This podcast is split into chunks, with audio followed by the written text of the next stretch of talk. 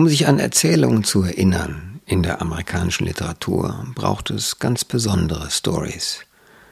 Mir kommt es fast so vor, als ob es Romane leichter hätten, in Erinnerung zu bleiben. Nicht nur, weil sie größer und umfangreicher sind, weil sie mehr Geschichte enthalten, mehr Realität, zumindest das, was wir dafür halten mögen, sondern dass Geschichten besonders herausragend sein müssen, etwas Besonderes bieten im Ton, in der Atmosphäre, in der Stimmung.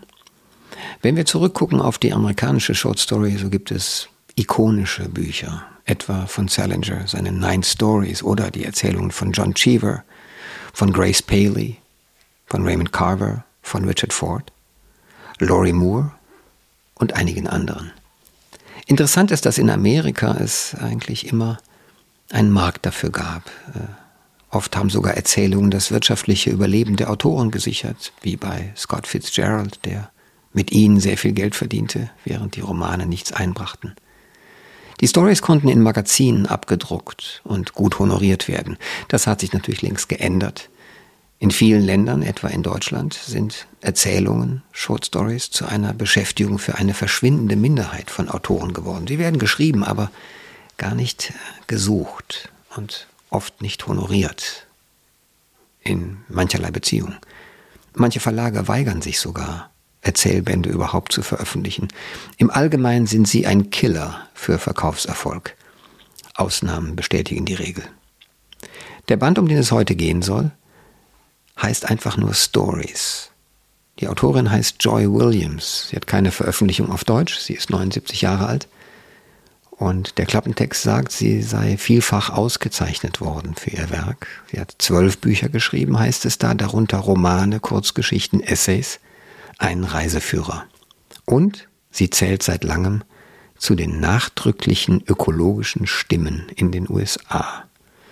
Ich weiß nicht genau, was das heißt. Mit Ökologie haben ihre Erzählungen wenig zu tun. Das muss uns aber nicht kümmern. Es ist fantastisch, dass wir dieses Buch endlich haben. Und es soll heute darum gehen, ich spreche mit Verena Lücken über diese magische, rätselhafte, faszinierende Erzählerin Joy Williams, und wir werden versuchen, indem wir uns unsere Begeisterung an den Kopf werfen und Begriffe dafür zu finden, wir werden versuchen, Ihnen, liebe Hörerinnen, liebe Hörer, einen Eindruck, einen Begriff, ein Bild von dieser Literatur zu vermitteln. Heute ist Sonntag, der 7. Mai 2023. Ich bin Paul Ingendey und ich freue mich, dass Sie dabei sind. Ich begrüße Verena Lücken, unsere Kollegin, die ehemalige Korrespondentin in New York, Filmkritikerin seit über 30 Jahren, große Leserin, Rezensentin von viel amerikanischer Literatur, ebenfalls über mehr als 30 Jahre für unsere Zeitung. Und wir haben uns beide auf dieses Buch gefreut, weil wir es beide ungewöhnlich finden und wir haben dafür gesorgt, dass wir nicht genau wissen, warum. Wir sagten nur toll. Joy Williams, eine Autorin, die in Deutschland komplett unbekannt war und surprisingly mit ihrem ersten Buch jetzt kommt im Alter von 79. Verena, kannst du dich erinnern, sowas schon mal erlebt zu haben? Eine solch überraschende Spätrezeption? Nein, kann ich gar nicht. Jedenfalls nicht in der Literatur. In der bildenden Kunst ist es ja bei alten Frauen ganz üblich. Da entweder man wird berühmt, wenn man ganz jung ist, oder wenn man großes Glück hat, wenn man sehr alt ist. Da gibt es so eine, so eine ganze Riege von Greisinnenruhm. Der ist ganz erstaunlich und ganz wunderbar natürlich. Man fragt sich nur, dann heißt es ja auch immer, ja, wurde spät entdeckt. Und dann denkt man, was heißt denn hier entdeckt? Ich meine, hier haben 40 Jahre, 50 Jahre oder hier Joy Williams ja auch 50 Jahre gearbeitet. Und was heißt denn hier, wir entdecken da jemanden? Ich finde das immer, hat immer so eine gewisse Herablassung nicht ganz unangebracht finde, weil ich denke, wenn man so spät, wenn man sein ganzes Leben in dieser Kunst gearbeitet hat, nun sei es die bildende Kunst, wo es häufiger vorkommt, oder die Literatur, wo das also von Joy Williams jetzt für mich auch ein Einzelfall ist, dann sagt es eher etwas aus über unsere Ignoranz als darüber, dass dort ein schlummerndes Talent äh, sich versteckt hätte. Ja, völlig einverstanden mit der kleinen Einschränkung, es geht jetzt über die um die deutsche Rezeption. Ne? Also stimmt. wir haben das ja. und es gibt natürlich bei einigen Männern, gerade in amerikanischer Literatur ging es ähnlich. Harold Broadkey äh, hatte 30 Jahre lang kein Buch auf Deutsch, bis dann plötzlich in den 90ern die Erzählungen in äh, Stories in an almost classical mode kamen und da war er in Amerika auch wieder entdeckt worden, äh, in, ich glaube in seinen 60ern und hatte 30 Jahre praktisch nur in Magazinen veröffentlicht. Ich glaube, die Fälle sind zumindest analog oder Parallelen, weil es um Short Story Autoren geht. Das ist, glaube ich, wichtig dabei. Verena, kannst du mir eine bessere Erklärung geben als nur der Markt, warum Short Stories nicht laufen in Deutschland? Ich kann mir das überhaupt nicht erklären. Ich denke da auch äh, seit Jahrzehnten eigentlich drüber nach, weil es eine Form ist, die ich außerordentlich liebe. Und es ist auch gar nicht so, dass wenn ich Short Stories lese, dass ich denke, ach, von dem Autor, von der Autorin würde ich doch wahnsinnig gerne mal einen Roman lesen. Das ist so gar nicht. Oder dass ich, wenn eine hm. Story mhm. zu Ende ist, denke, hm, da wäre doch jetzt noch was drin irgendwie, damit es noch weitergeht. Ich bin mit dieser kurzen Form eigentlich, wenn sie gut ist, das setzen wir jetzt mal voraus, immer völlig zufrieden. Ich finde das, mhm. ich, also erstens finde ich, dass man deutlich weniger so mit Röntgenblick bei guten Short Stories mit Röntgenblick auf die Machart gucken kann, wie bei, auch bei guten, nur selbst bei guten Romanen.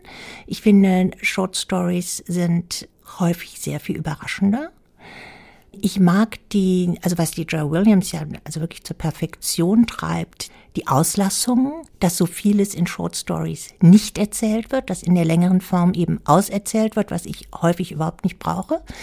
Und auch eine gewisse, ja, wie soll ich sagen, vielleicht Nonchalance im Umgang mit den Figuren und mit dem Personal. Also da tauchen Leute auf und dann verschwinden sie auch wieder und es wird häufig überhaupt nicht mehr begründet. Und diese Furchtlosigkeit im Umgang mit dem Material und mit dem Stoff, das finde ich ganz toll. Und das macht mhm. die Short Story in einem ganz, also wie ich finde, in einem Maße, dass ich gar nicht verstehe, dass die Leute sich nicht auf die guten Short Story Bände ja. stürzen.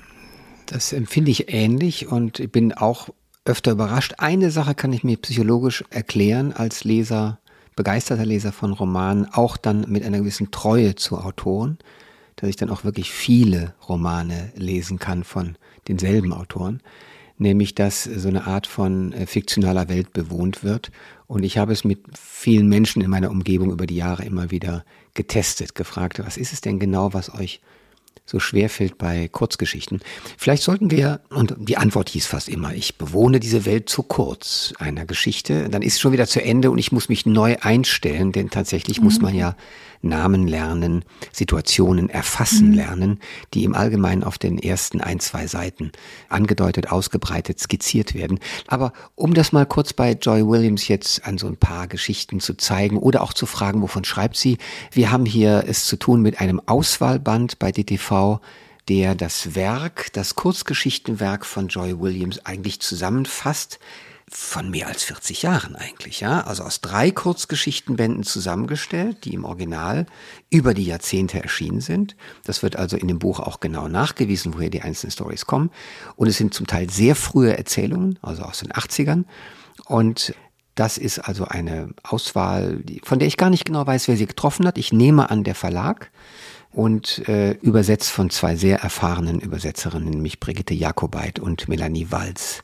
Von Melanie Walz kennen wir sehr viel auch aus dem Französischen. Also wirklich sehr kompetente Übersetzerinnen. Und man muss sagen, es liest sich fabelhaft. Auch im Deutschen. Ich habe also einige Vergleiche angestellt und ich finde das wirklich sehr, sehr gut, literarisch gut.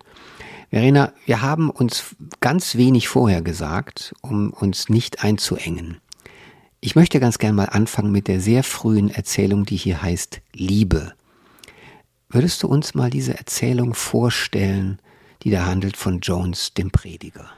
Ja, ich habe diese Story wirklich, ich glaube, viermal gelesen, weil ich sie in diesem Band auch so ungewöhnlich finde.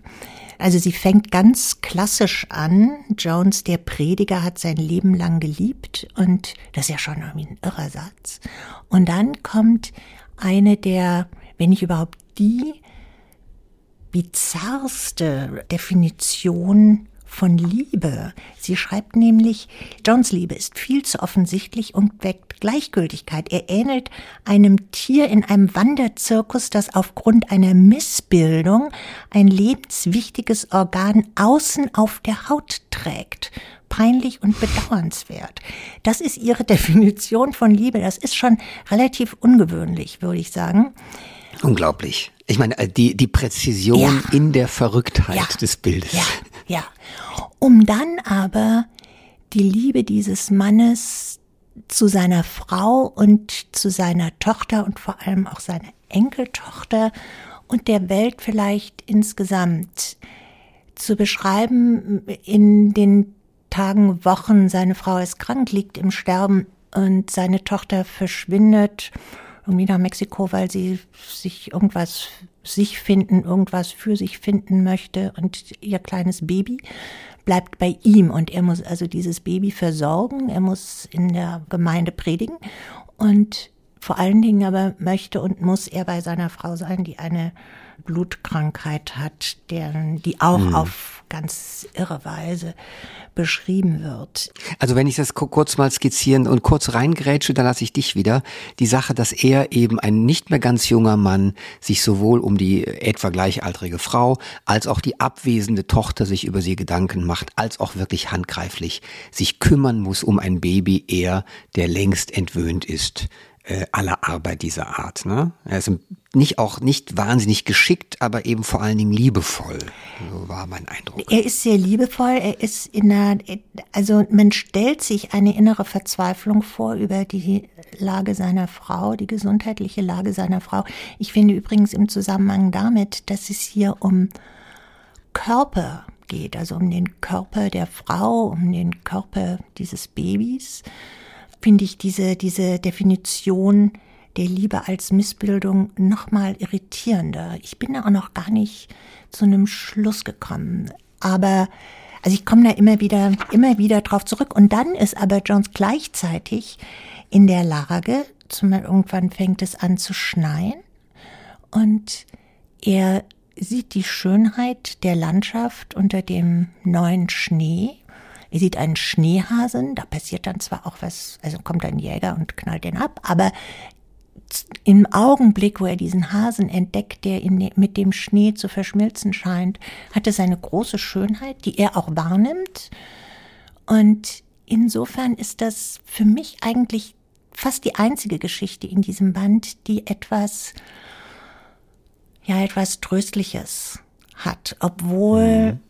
Also es wird auch nicht ausbuchstabiert. Das Ende ist ein ganz, ganz tröstliches, finde ich, obwohl es gar nicht etwas zusammenfasst. Das ist nur, dass die Frau eben in das gemeinsame Haus kommt das er vorher geputzt hat. So, und da muss ich dich unterbrechen, ja. Verena. Tut mir leid, das ist ganz unhöflich. Aber jetzt glaube ich, ich muss dir sagen, wir haben diese Stelle vorbereitet, dass wir sie mal hören.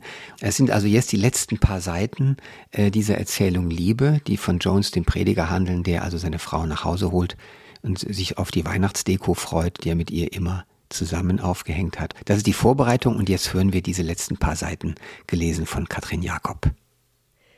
Inzwischen ist fast Weihnachten und Jones geht unten am Fluss entlang, umrundet ein verlassenes Haus. Der Hund pflügt sich mühsam durch den Schnee und schnappt danach. An den Ästen hängen Blätter aus Eis, und als Jones stehen bleibt, streckt die Kleine die Hand aus und bewegt ihren Mund, weil sie es gern haben möchte. Das Eis, den Ast, alles. In ein paar Tagen kommt seine Frau nach Hause, rechtzeitig zu Weihnachten. Jones hat bereits den Baum aufgestellt und die Dekoration vom Dachboden geholt. Er wird ihn erst herrichten, wenn sie zurück ist. Er möchte unbedingt, dass das Öffnen der Schachteln mit dem alten Schmuck ein schönes Ereignis wird. In der Vergangenheit haben sie das beide immer sehr genossen. Jones wird mit Sicherheit eine Christbaumkugel fallen lassen. Das passiert ihm jedes Jahr. Mit seiner kleinen Gefährtin stapft er durch den Schnee. Sie baumelt in einer Schulterschlinge, die Beine um seine Hüfte geklemmt. Ernst betrachten sie das verfallende Haus. Früher hat darin ein Arzt gewohnt und seine Sprechzimmer gehabt, doch lange vor Jones Zeit war dieser Arzt, ein hoch angesehener Mensch, vertrieben worden, weil ein Mädchen ihn beschuldigt hatte, sie geschwängert zu haben. Man erzählt sich, der Arzt habe dazu nur gesagt, ach ja? Das empörte die Leute und die Eltern des Mädchens, die darauf bestanden, dass er das Kind sofort nach der Geburt zu sich nehme. Er tat es und kümmerte sich rührend um das Kind, obwohl seine Praxis ruiniert war und niemand mehr etwas mit ihm zu tun haben wollte. Ein Jahr später sagte das Mädchen die Wahrheit, dass der richtige Vater ein junger Student sei, den sie jetzt heiraten würde. Sie wollten das Kind wiederhaben, und der Arzt gab ihnen die Kleine bereitwillig zurück. Natürlich ist das eine alte, bedeutsame Geschichte. Jones hat sie immer geschätzt, aber inzwischen ärgert ihn die Passivität des Mannes. Die Krankheit seiner Frau hat für Jones alles verändert. Er wird die Dinge weiter hinnehmen, doch er wird nicht mehr klein beigeben. Für Jones ist jetzt mit Sicherheit alles anders. Aus Versicherungsgründen wird Jones Frau im Rollstuhl zum Wagen gebracht. Sie ist dünn und wunderschön. Jones ist dankbar und verwirrt. Er verspürt den verrückten Wunsch, dem Krankenpfleger ein Trinkgeld zu geben. Sind wirklich so viele Jahre vergangen? Ist das nicht seine Frau, seine Liebe, die gerade ein Kind zur Welt gebracht hat? Fängt nicht jetzt erst alles an? In Mexiko schlendert seine Tochter gleichgültig durch ein Juweliergeschäft, wo sie ein kleines silbernes Ei in die Hand nimmt. Es öffnet sich an einem Scharnier und im Inneren sind zwei Figuren, eine Braut und ein Bräutigam. Jones legt seiner Frau das kleine Mädchen in den Arm, am Anfang ist es verängstigt, weil es sich nicht an diesen Menschen erinnert und streckt wimmernd die Hand nach Jones aus. Aber die sanfte Stimme seiner Frau besänftigt die Kleine schon bald, und auf der Fahrt schläft sie in ihren Armen ein. Jones hat alles sorgfältig für die Heimkehr seiner Frau vorbereitet. Das Haus ist sauber und ordentlich. Seit Tagen hat er sich auf einen Teil des Hauses beschränkt, damit möglichst wenig Unordnung entsteht. Jones hilft seiner Frau die Stufen zur Tür hinauf. Zusammen betreten sie die strahlenden Räume. Es gibt, abgesehen von diesem, wie ich finde, ganz einmaligen Ende äh, dieser Geschichte, Liebe, noch einen anderen Satz in dieser Geschichte, den ich vom Charakter her einzigartig finde in dieser Sammlung. Und der heißt, also Jones geht durch das Haus und dann steht hier, alle Gegenstände hier sind ratlos angesichts solchen Kummers. Und das sind, es, ja, das sind unglaubliche ja. Sätze mhm. wie diese. Habe ich mir ebenso unterstrichen wie du. Und das ist ja auch so irre, dass wir vermuten dürfen, dass manche Leser sich dieselben Sätze unterstreichen, weil es, wenn sie das überhaupt tun, weil das so unglaublich ist. Und da möchte ich zu einem Zug kommen, den ich bei ihrem Schreiben ungewöhnlich finde, nämlich, dass sie, sie scheint gar keine Grenzen zu haben oder zu akzeptieren, was die Sagbarkeit im jetzigen Augenblick betrifft. Sie ist im Flow einer Geschichte, steigt aber auch sofort eben aus und kommt mit poetischen Bildern, die wirklich in ein Gedicht passen würden oder das sind Gedanken, das ist also sind also philosophische Gedanken, aber die sind so knapp skizziert, dass sie wie natürlich in dem Gewebe dieser Texte stecken. Also ich bin ganz sprachlos darüber und natürlich kann, können wir das jetzt nicht dauernd vorführen, aber wir können zumindest sagen, dass es so ist, dass immer wieder solche Sätze rausleuchten. Und den, den du gerade zitierst hast, ist ein schönes Beispiel dafür. Es gibt noch viele andere in anderen Erzählungen. Ich möchte kurz mal sagen, bei diesen Geschichten jetzt, welchen Charakter haben die so im Allgemeinen? Die spielen großenteils nicht, nicht in der großen Stadt, sondern eher in der Provinz oder auf dem Lande. Es wird relativ viel Auto gefahren. Es sind zum Teil sehr arme Verhältnisse, manchmal sogar wirklich am Rand befindliche Existenzen, wie etwa eine Erzählung, zu der man jetzt gar nicht viel mehr sagen muss, sondern äh, einfach nur zu sagen, dass da eine Gruppe von Müttern ist, die sich ein bisschen zusammengefunden haben, sieben Frauen, weil alle ihre Söhne zum Tode verurteilt sind und auf die, auf die, die Vollstreckung der Todesstrafe warten. Ja, das ist eine Erzählung. Oder auch ähm, relativ viele kaputte Ehen, relativ viele Ex-Frauen von relativ einigen Macho-Männern, so. Da hat man einen sehr schönen, ironischen, männerkritischen Ton von ihr, der unendlich cool ist. Ungefähr so cool wie das Sonnenbrillenfoto von ihr, der Autorin Joy Williams, das man überall in den Zeitungen jetzt gesehen hat. Ich finde die wahnsinnig cool oder? Ja, total, total.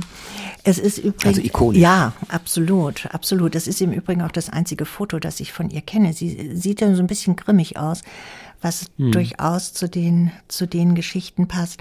Aber weißt du, Paul, äh, vor einigen Tagen, als ich die letzten Geschichten gelesen habe, das ist nicht ein Buch, was man jetzt so von der ersten bis zur letzten Seite in einem Rutsch durchliest. Also ich jedenfalls. Ich mache ich bei Geschichten sowieso nicht so häufig und hier sind die Geschichten doch auch sehr, also die brauchen doch einen größeren Raum, sagen in einem selber nach der Lektüre nochmal.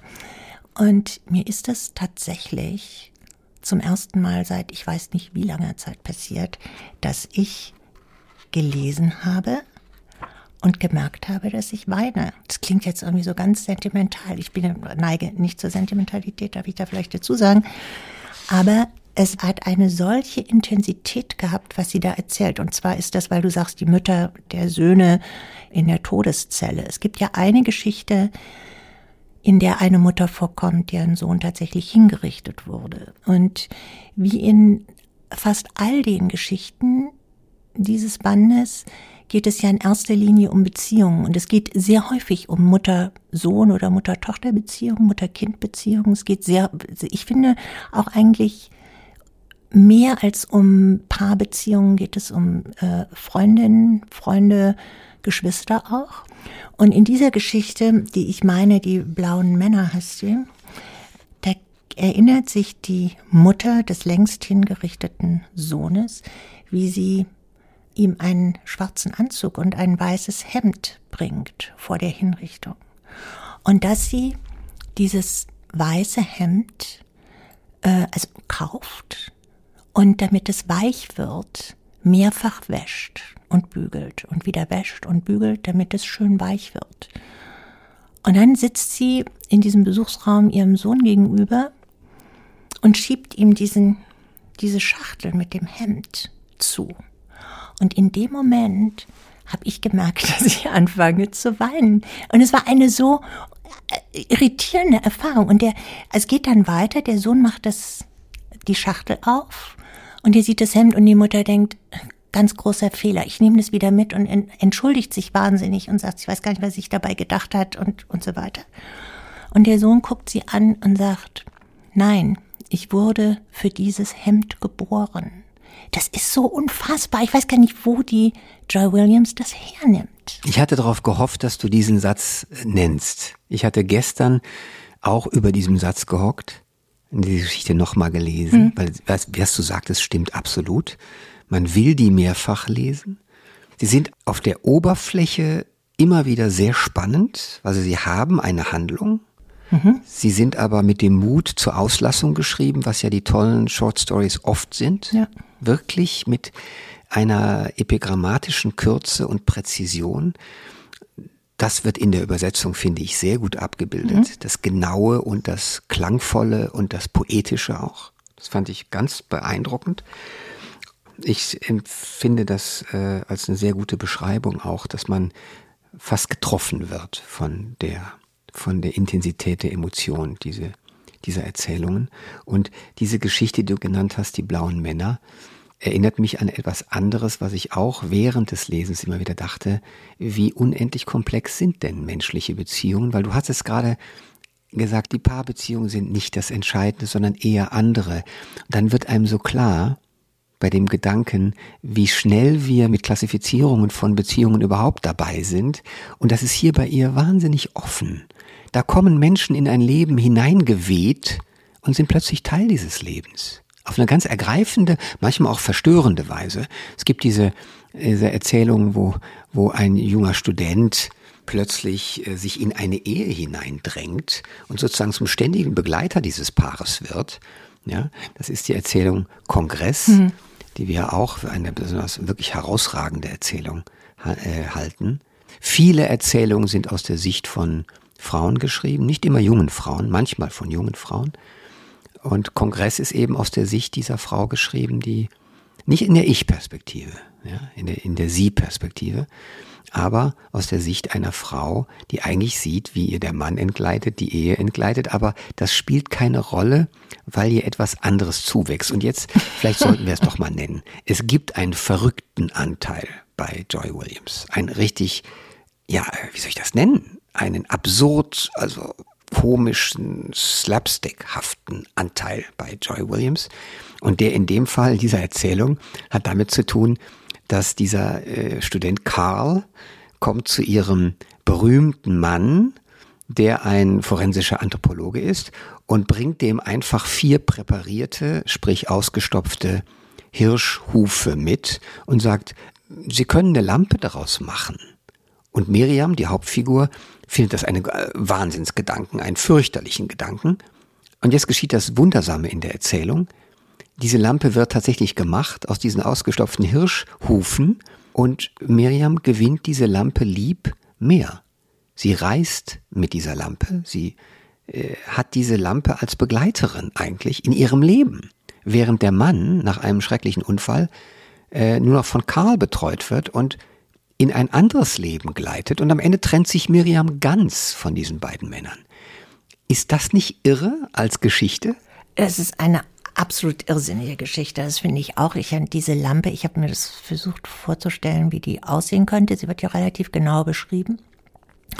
Trotzdem hat sich nicht wirklich ein, ein Bild für mich nee. gegeben.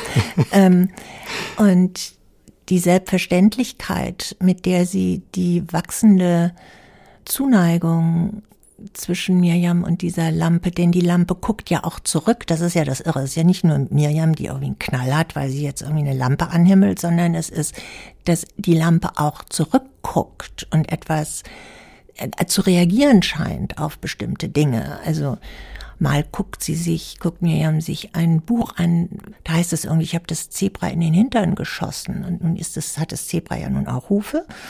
Und dann entschuldigt sie sich bei der Lampe, die aber irgendwie nur gnädig und äh, also wohlwollend darauf reagiert, auf diese Entschuldigung und offenbar das jetzt nicht so schlimm fand mit dem, wo man auch denkt, was ist das?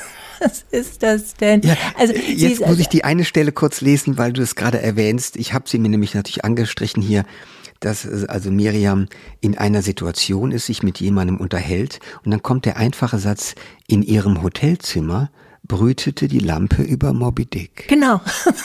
ja, sie liest also ja. auch. Oder das liegt, da liegt das Buch und die Lampe, die bescheint die zu lesende Seite. Also auch das Bild, dass die Lampe, die ja in der Tat nur ein Leuchtmittel sonst mhm. ist, wird in dieser Erzählung zur Leserin. Ja. ja. Äh, jetzt müssen wir vielleicht doch mal versuchen. Ich glaube, das ist ganz schwierig. Wir sind beide ja fasziniert. Was ist das für eine Kunst, dass diese Joy Williams einerseits unsere Wirklichkeit, die wir für wichtig halten, um die es ja gehen sollte, im weitesten Sinne in Büchern, sie muss uns ja treffen. Sie muss ja eine Wirklichkeit treffen, die wir meinen, die wir auch erkennen können. Und dennoch erweitert sie diese Wirklichkeit auf eine Weise, die ungeheuerlich ist und die ich so auch, ich wüsste nicht wo, schon mal gelesen habe. Das ist also, sie erweitert die Wirklichkeit selber. Warum macht sie das oder sagen wir eher, was erreicht sie da genau? Hast du, ich meine, ich stocher jetzt mit dir mal so im Dunkeln und frage dich, ohne das mit dir abgesprochen zu haben, könntest du dir erklären, was diese Erweiterung des Wirklichkeitsbegriffs ist ja kein, kein planer Realismus wie in den handelsüblichen amerikanischen Stories. Was könnte das bringen? Naja, also es bringt zumindest das, was wir jetzt ja beide auch festgestellt haben, so eine gewisse Skurrilität in die Wirklichkeit, weil da natürlich also von, von den Seiten quer irgendwas reinragt, das beschrieben wird. Das ja im Übrigen auch nicht zu einer und vielleicht macht es, ist es das, was, was die Sache so bizarr und auch lustig und slapstickhaft äh, wirken lässt, dass diese ganzen merkwürdigen Details, die sie beschreibt, wie eben die Lampe, wo die Bordüre sitzt und so weiter, ähm, gar nicht zu irgendeiner Sinnhaftigkeit führt, sondern nur zu einem, zu einem gefüllteren Raum von Gegenständen, Wirklichkeit, wenn du so willst. Aber nicht etwas, mhm. was dem Ganzen Sinn hinzufügen würde. Also sie beschreibt ja ganz häufig Details, von denen man gar nicht weiß, was sie mit denen eigentlich will. Sondern sie will die, um eben die Welt komplexer, komplexer zu, in, in, in einer größeren Komplexität zu beschreiben, auch wenn es völlig irrsinnige Details sind. Das ja. ist mein Eindruck. Oder aber sie will uns auch zeigen, dass die, äh, also so habe ich es auch empfunden. Nicht, dass es ihr, wir müssen ja gar nicht rausfinden, was ihr Hauptziel mhm. ist, aber ich habe empfunden auch als eine Botschaft an uns Leser, die wir schon so viel kennen und so viel Fiktionen kennen aus Filmen und Romanen und überall haben wir erfundene Geschichten, die sich ausgeben als realistisch oder Wirklichkeit abbildend. Und sagt nein. Die einzige Wirklichkeit, die geschaffen wird, ist hier von der Geschichte oder im Text selber und die Wirklichkeiten, die ich schaffe als Autorin, sind sehr eigene Wirklichkeiten und ihr, ihr erkennt die sofort. Ihr werdet sie nicht verwechseln. Und das Gefühl hatte ich auch. Ich bin in einer geradezu wundersamen Welt, die manchmal bedrohlich ist, manchmal sehr einsam auch. Und dann wieder, und du hast vorhin das schon angedeutet mit den, dem Trost auch oder dem Gefühl, dass da was Schönes passieren kann. Nämlich, ich habe immer das Gefühl, dass diese Figuren, besonders die Frauenfiguren, die in ihrem Mittelpunkt stehen, dann doch Erkenntnisformen haben, die mein eigenes Lesen und mein eigenes Bewusstsein erweitern.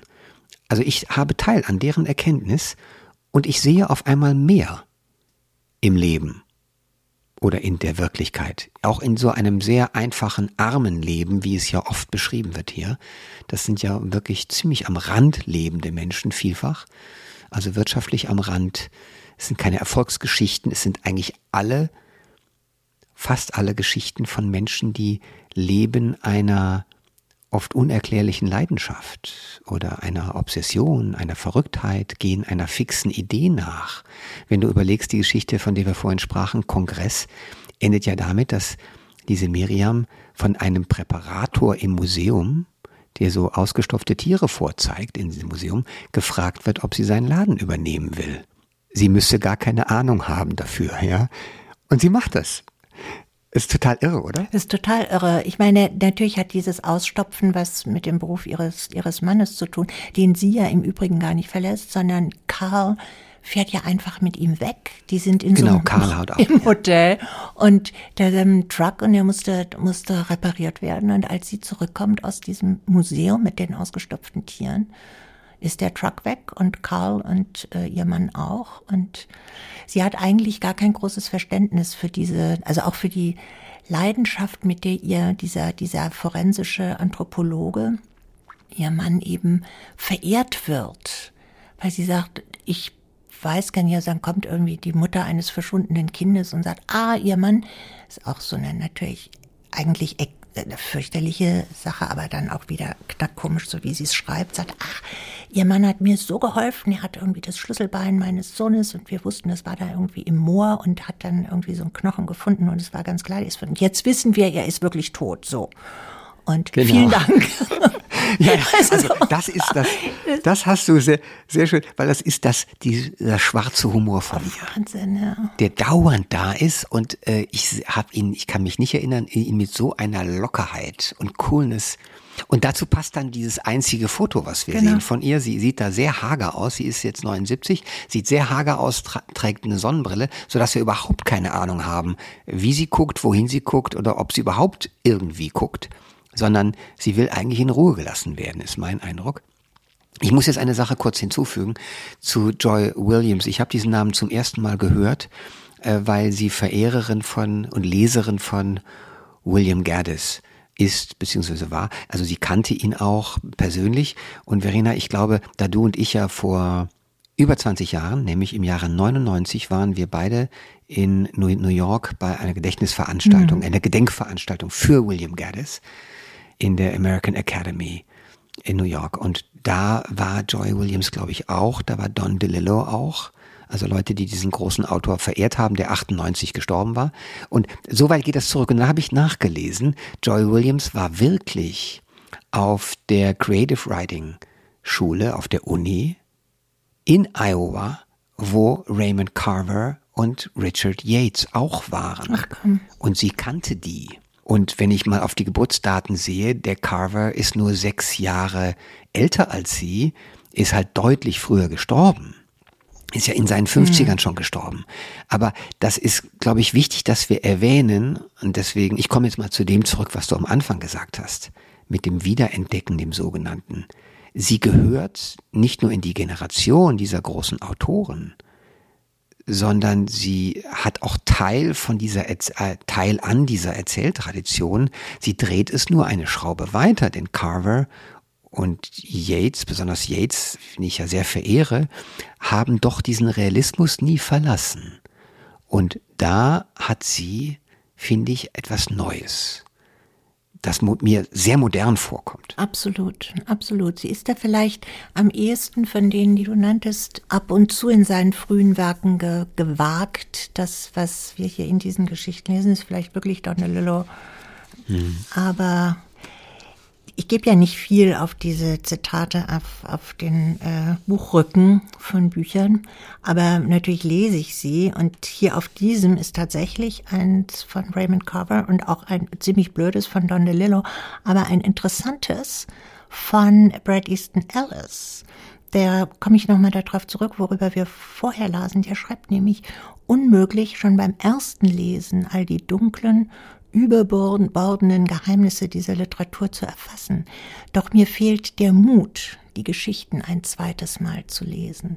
Das finde ich eigentlich eine, also mich hat's erstaunt nun von diesem Autor, eine, eine ziemlich präzise Beschreibung des Unheimlichen, das sich auch in diesen, in diesen Stories findet. Und mhm. von denen du am, oder von denen ich am Ende viele Geschichten auch denke, ich habe das, das Geheimnis, es bleiben so viele Geheimnisse in diesen Geschichten übrig, was was ungeheuer Beunruhigendes hat, finde ich. Ja, würde ich absolut zustimmen. Und wir haben es ja auch gerade versucht, auf verschiedene Weisen, das, was Rätsel ist, es ist ein positives, also ein berückendes, mhm. beeindruckendes und bewegendes Rätsel, was da bleibt, was einen auch dazu führt, die Geschichten mehrfach zu lesen, also auf dem Weg zum Gedicht eigentlich, ohne dass man jetzt sagen würde, man muss da jetzt davor grübeln, sondern man soll sich ruhig einfach umfangen lassen von dieser Fantasie. Es ist eine grandiose Fantasie, ja. die in ihr arbeitet, zusammen aber mit einer enormen Disziplin als als, als Autorin, denn diese Erzählungen sind ja super schlank. Ich wollte noch mal eine erwähnen, die vielleicht von denen, äh, die man nennen könnte, so ein bisschen die simpelste ist, weil der, der Plot so eine Art von Fabel erzählt, nämlich Ehepaar äh, sind in der Wüste unterwegs irgendwie, das ist schon sehr witzig alles und ähm, sie sieht plötzlich auf so einem Rastplatz eine sehr arme Familie, White Trash eigentlich, also armer Mann, arme Frau, dreckige Kinder, aber süß und blond und die wollen eigentlich nur betteln für, für Tankgeld, die wollen nämlich nach Hause. Am nächsten Morgen sollen die Kinder in die Schule dürfen. Und die Frau beschließt plötzlich, sie will den, sie will denen helfen und der Mann hat keinen Bock. Der Mann will denen nicht helfen und sagt, komm, lass uns einfach fahren, komm. Ja, und dann lässt sie den Mann stehen und nimmt das Auto und auf eigene Faust dann hilft sie denen und wirft ihr Schicksal mit dem ihren zusammen und alles geht daneben. Und die Erzählung heißt also Barmherzigkeit und ist eigentlich eine, wenn man so will, eine Modellgeschichte dafür, dass übertriebene Barmherzigkeit oder dieses Wohlwollen des die Welt verbessern wollens nicht funktionieren kann. Auf der einen Seite. Zur selben Zeit ist diese Story so voller skurriler, schräger, witziger Details, also auch filmischer Ideen, wenn man so will, dass ich äh, sie auch nochmal lesen musste, einfach um zu nochmal zu verfolgen, was sie da alles tut. Und sie endet wirklich wie ein schräg, das schrägste Kino, das man sich vorstellen kann. Mm, absolut, so David Lynch-mäßig. So David Lynch-mäßig, ja. ja. Bei der Geschichte finde ich eine Bemerkung, die sie macht, charakterisiert eigentlich die ganze Ehe, die da in die Brüche geht. Der Mann sagt nämlich, kannst du nicht irgendwas mal beim ersten Mal machen? Weil die fahren weg und dann sagt sie, ach, lass uns umkehren. Und er sagt, ah, ich will nicht umkehren. Ja, wieso hast du es denn nicht gesagt, als wir da waren? Das wäre ja auch eine Möglichkeit. Statt immer wieder einen Schritt zurückzugehen. Und es scheint so das Prinzip dieser Beziehung zu sein, dass sie, die, die Frau, immer mit ihm gemeinsam geht und dann irgendwie Second Thoughts hat und äh, und wieder zurückgeht. Und er das genau weiß. Er sagt, mach doch mal irgendwas beim ersten Mal. Das fand ich auch so einen herrlichen Satz. Es ist fabelhaft und das ist ja schon äh, ganz unabhängig davon, dass diese Erzählung tatsächlich jetzt nicht die nicht die tiefste von allen ist, aber selbst auf dieser Mikroebene funktioniert ihre Beobachtung einfach so messerscharf. Und die fängt übrigens auch zum Schreien an, äh, weil es ein Polizist ist, der, den sie in einem Café sehen. Das ist auf, in der vierten Zeile. Ich zitiere jetzt mal den Polizisten, den wir da hören. Unvermittelt hören wir den. Ich bin einfach da raus in diesen ganzen weißen Sand, hab mir eine Düne gesucht und bin rauf und hab geguckt und geguckt und es einfach auf mich wirken lassen. Also, ich habe noch nie sowas gesehen, noch nie sowas gefühlt. Ich glaube, ich könnte ganz lange da draußen im Sand bleiben. Und ich weiß nicht mal genau warum. Das finde ich schon mal eine tolle Sache, weil er, weil sie in dieser einfachen Sprache beschreibt, wie er, der Polizist, wenn man so will, eine spirituelle Erfahrung denen erklären will, ne? Mhm. den Leuten, die er gar nicht kennt. Dann hebt sie darauf ab, weil sie so empfänglich ist für sowas, und er verspottet sie dafür, dass sie diesen spirituellen Scheiß mitmacht. Ne? Mhm. Da ist ja der Konflikt im Grunde angelegt, den du gerade so schön mit diesem witzigen Satz, dass sie immer nochmal drüber nachdenkt und dann umkehren will. Ne? Mhm. Also diese Mechanismen einer Ehe auf wenigen Zeilen zu beschreiben, ist einfach klasse. Dafür ist die Kurzgeschichte auch da, finde ich. Absolut, absolut. Ja. Noch eine Frage an dich, Verena. Wir wissen jetzt durch das Nachlesen hier äh, über die Autorin, dass sie auch noch drei Romane geschrieben hat. Äh, weil du das am Anfang so nett gesagt hast, du müsstest nicht unbedingt auch Romane kennenlernen. Neugierig wäre ich aber schon jetzt. Unbedingt, natürlich. Würde ich auch sofort lesen. Dann loben wir jetzt erstmal diesen Band, der auf Deutsch erschienen ist, der da einfach heißt Stories. Und ich bin froh, dass sie auch keinen Titel genommen haben. Diese Sammlung braucht keinen Titel. Es sind Stories. Es ist das Genre der Geschichte, das wichtig ist von Joy Williams, geboren 1944 und äh, eine sehr zurückhaltende Autorin, die vielfach unterrichtet hat in den USA, aber in, äh, auf dem deutschen Buchmarkt komplett unbekannt. Verena, ich bin gespannt, wenn wir uns das nächste Mal austauschen, wenn wir vielleicht auch mal einen Roman gelesen haben von ihr oder noch mehr Geschichten von ihr. Erstmal danke ich dir sehr für dieses Gespräch. Herzlichen Dank, Paul. Die Stories von Joy Williams wurden aus dem Englischen übersetzt von Brigitte Jakobait und Melanie Walz. Erschienen sind sie bei DTV. 304 Seiten, 25 Euro. Die heutige Folge des FAZ Bücher Podcasts wurde produziert von Kevin Gremmel. Wenn Sie uns schreiben möchten, unsere E-Mail lautet bücher-podcast.faz.de, Bücher mit UE. Am kommenden Sonntag gibt es eine Sonderfolge mit einer Aufnahme aus dem Literaturhaus Frankfurt. Dort war am 20. März Judith Herrmann mit ihrem Buch Wir hätten uns alles gesagt zu Gast. Es moderierte Andreas Platthaus. In 14 Tagen ist dann wieder Kai Spanke mit Sachbüchern dran. Diesmal spricht er mit Judith Kohlenberger über deren Buch Das Fluchtparadox. Wir hören uns wieder, sofern Sie mögen, am 4. Juni. Bis dahin, machen Sie es gut.